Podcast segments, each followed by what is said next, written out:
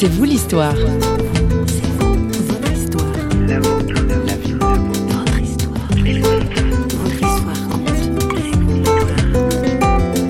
ça m'a donné un sens de l'humain et du contact humain. Et moi, j'ai toujours été très intéressé par les gens. Au fond, c'était, j'étais passionné par ça. L'autre aspect, c'était le contact alors avec la mer, où pendant ces longues traversées, ben, on est face aux éléments à des éléments qui sont bénéfiques, mais qui peuvent être terrifiants. Et alors, euh, j'ai toujours eu le sentiment d'avoir été guidé, d'avoir été gardé. Et alors ça, ça vous donne une confiance évidemment extraordinaire.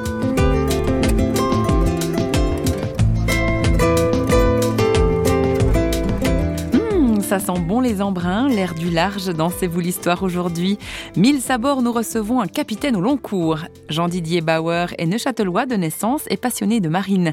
Notre marin possède une double casquette. Il est aussi auteur de livres de marine, de romans ou d'essais, dont certains ont obtenu un prix. On ne citera que Feu de route aux éditions Ouverture et le dernier né aux sources de la créativité aux éditions Mélibé. Jean-Didier Bauer est protestant et il ne cache pas sa foi en Dieu. François Sergi l'a rencontré. Capitaine au long cours, ça veut dire quoi ça concrètement? Eh bien, vous avez plusieurs euh, titres de capitaine. Capitaine au long cours, ça veut dire qu'il peut voyager au long cours, donc traverser les océans. Alors que vous avez capitaine de la marine marchande, qui reste plus ou moins côtier, qui peut aller en Afrique du Nord, depuis la France, euh, etc. Vous m'avez dit que vous avez fait le, le Rhin, c'est pas exactement l'océan là? Non, non, pas du tout, parce qu'il faut dire que euh, moi, j'ai toujours voulu aller dans la marine. J'étais né au bord du lac de Neuchâtel, j'ai beaucoup navigué avec les pêcheurs. Euh, c'était vraiment une, passion, en fait. Mon père avait beaucoup insisté pour que je fasse le bachot avant de, partir. Mais euh, je l'avais dit, mais quand on a fait le bachot, on est vieux, ça ne joue plus du tout. Et il était se renseigner, puis effectivement, une des seules possibilités qu'on avait en tant que Suisse, c'était de commencer par le Rhin à Bâle, parce que la compagnie de navigation là, à Bâle n'avait à l'époque qu'un seul bateau de haute mer, mais avait toute une organisation sur le Rhin, trentaine de bateaux en tout cas, ou plus.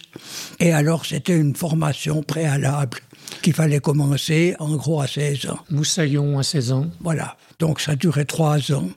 Un apprentissage réellement où j'ai vraiment énormément, énormément appris.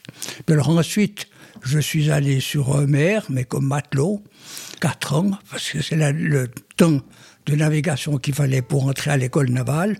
Et alors, euh, cette époque a été une époque qui m'a marqué très particulièrement comme un apprentissage de la vie.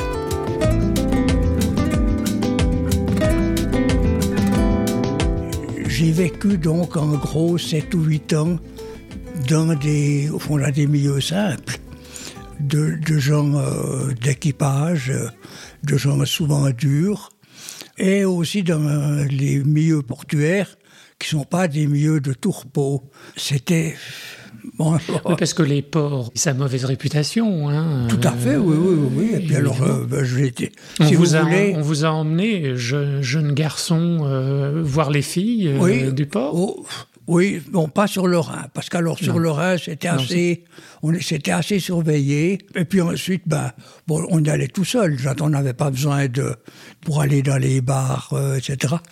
Mais ça restait quand même, bon, très différent de ce que c'est aujourd'hui, je pense, quand même. Surtout qu'il n'y avait pas de drogue à l'époque.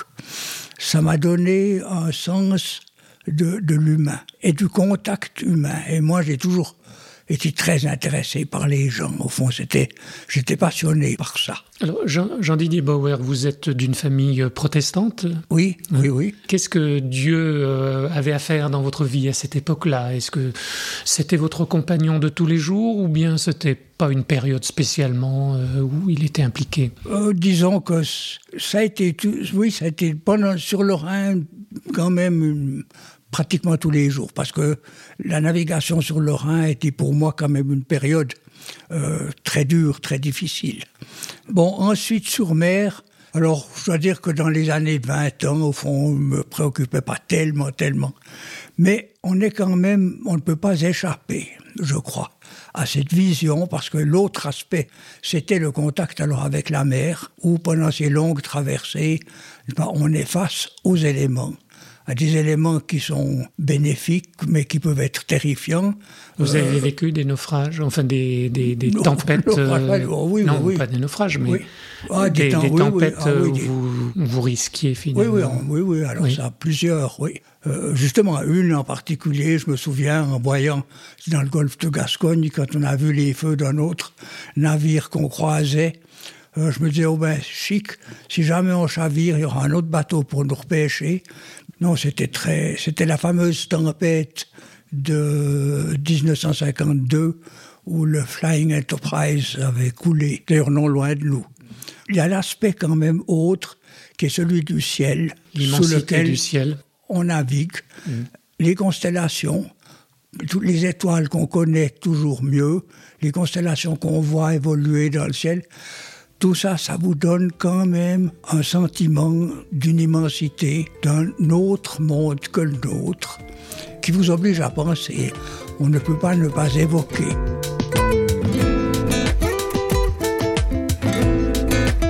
Suisse sur l'océan. C'est vrai que les Suisses, on, ne les voit pas trop sur la mer, hein, mais euh, c'est plutôt l'homme des montagnes. Euh. oui, oui. vous, vous êtes aussi un homme des montagnes? Non. Non. Bon, j'ai été dans les montagnes un peu, j'ai fait du ski, etc. Mais je dirais qu'alors, j'ai eu des contacts avec des hommes des montagnes qui sont comme les marins d'ailleurs, qui ont aussi, aussi ce sentiment de... Et pour qui le ciel représente quelque chose de passionnant au fond, et d'un inconnu qui motive beaucoup et qui incite à la pensée. Quand je suis rentré en Suisse après Hong Kong, j'ai de nouveau navigué pendant 7 euh, ou 8 ans sur les bateaux de passagers. Alors, la Clément De Neuchâtel, non. Neuchâtel. Neuchâtel, oui, pas mhm. j'habitais là. C'était de nouveau cette appartenance d'un équipage, d'une petite équipe, mais avec des temps qui peuvent être quand même aussi très très mauvais. Et alors, euh, j'ai toujours eu le sentiment d'avoir été guidé, d'avoir été gardé. Et alors ça, ça vous donne une confiance évidemment extraordinaire. Après autant d'années, ça fait quelque chose comme 27 ans de navigation, je n'ai jamais ni coulé, ni cassé quelque chose, ni, euh, ni fait de dommages, à part une fois des vitres enfoncées par euh, une très mauvaise euh, vague sur le lac de Neuchâtel, ce qui est quand même vraiment peu de choses. Au fond, Dieu me connaissait, alors même que moi, je ne le connaissais pas. Et ça, je crois que c'est quelque chose sur quoi on peut réfléchir, hein, et sur lequel j'ai réfléchi pendant des années. C'est un fondement pour la vie. C'est un fondement. Bien entendu qu'il faut aller au-delà d'une appartenance. D'un sentiment d'appartenance. Oui. Mais est-ce que nous sommes vraiment, nous, capables de foi? Moi, je pense que Dieu nous donne la foi aussi. Elle est un don. Sur la demande, bien sûr. Et c'est là qu'on a la liberté, n'est-ce pas? De dire oui ou de, ou de ne pas dire oui, ou de dire peut-être, ou plus tard.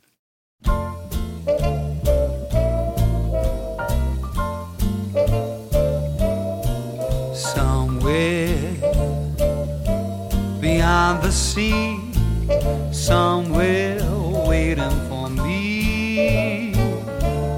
My lover stands on golden sands and watches the ships that go sailing somewhere beyond the sea. She's there watching for me. If I could fly like birds on high, then straight to her arms I'll go sailing. It's far beyond the stars, it's near beyond the moon. I know beyond a doubt my heart there soon. We'll meet beyond the shore. We'll kiss just like before. Happy we'll be beyond the sea. yeah, never again I'll go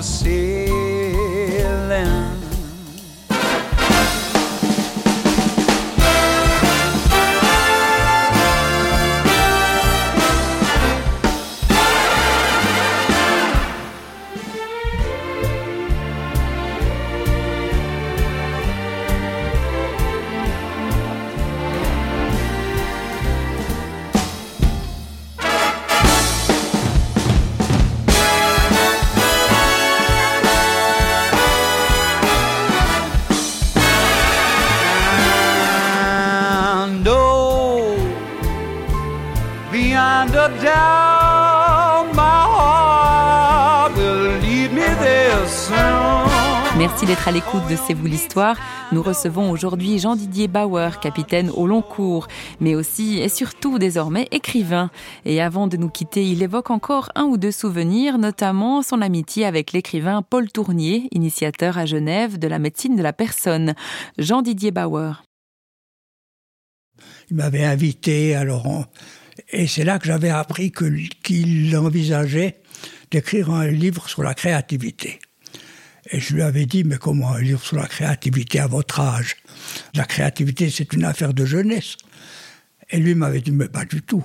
La créativité, c'est plutôt un aboutissement.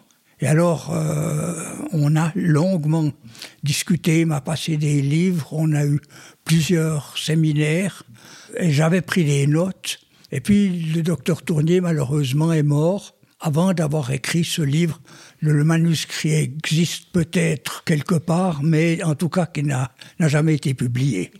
L'idée fondamentale de tourner, finalement, elle était de voir l'homme créatif comme chef-d'œuvre d'un Dieu créateur, à la ressemblance d'un Dieu créateur, et que la créativité était quelque chose qui relie l'homme à Dieu. Et c'est pour ça qu'évidemment, il voyait ça plus comme un aboutissement que comme un mhm. départ. Jean-Didier Bauer, bien que vous ayez traversé les mers, etc., vous êtes resté enraciné sur votre terre d'Helvétie quand même ben, écoutez, les racines, c'est quand même là où on plonge. Ah non, mais c'est pas une critique. Oui, non, non, non, non, Mais, je, vois que vous n'êtes pas déraciné par euh, ah, non, non, non, tous ces voyages que vous avez faits, toutes ces entreprises. Non, pas déraciné du tout. Mais alors ouvert. Mais ouvert. Oui. Moi, j'ai eu énormément de contacts avec des Chinois, un plaisir immense, mais je, ne suis pas chinois. Ils ont offert de me construire une maison pas très loin de Shanghai, ou pas très loin de Nankin plutôt. Mais non, je pouvais pas. C'est ici que je peux agir aussi. Donc vous avez été gardé, protégé, mais vous avez fait aussi tout ce qu'il fallait pour ne pas voilà, hein, mettre en danger les passagers et votre équipage. Oui, oui, oui. Je me rappellerai toujours euh, on était au Brésil, on chargeait du, du minerai. Le commandant avait demandé que le minerai soit aplani parce qu'il tombe par des tapis roulants à raison de 2000 tonnes à l'heure. Lui voulait avoir un tiers dans notre pont et deux tiers au fond de la cale. Eh bien, ils ont dit non, non, non, ça on ne le fait jamais. Vous me commandez un billet d'avion euh, à destination d'Hambourg, moi je pourrais juste être alors pour Noël à la maison, alors euh, voilà. Moi je ne quitte pas ce port avec un bateau comme ça. Et alors là, ils ont accepté de mettre, non pas de tasser, etc., mais ils ont accepté quand même de mettre un tiers dans notre pont. Donc on était moins stable, c'est ce qu'il faut, parce que si on est trop stable, le bateau se redresse avec une telle violence. Et puis le minerai peut aussi rouler et le roulier devient absolument énorme. Et là, alors, c'est à peu près certain que si on n'avait pas eu ce tiers dans notre pont, on ne serait pas arrivé en France. Donc c'est une, belle image pour finir. Euh, certes, Dieu est là, nous, nous protège, etc. Mais nous avons aussi, nous, notre part à faire. Naturellement. Hein.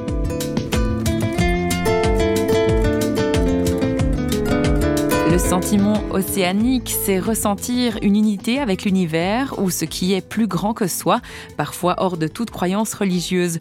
Pourtant, notre invité, Jean-Didier Bauer, s'est confié en Dieu, dans les bons et dans les mauvais jours, sur mer calme ou lac tempétueux, faisant sans doute sien le psaume 107 où il est écrit que Dieu conduit au port désiré. L'heure est venue pour moi de rentrer au port. Je vous laisse quai en attendant de nouvelles aventures. Bye bye et à bientôt dans C'est vous l'histoire, une émission signée Radio Réveil.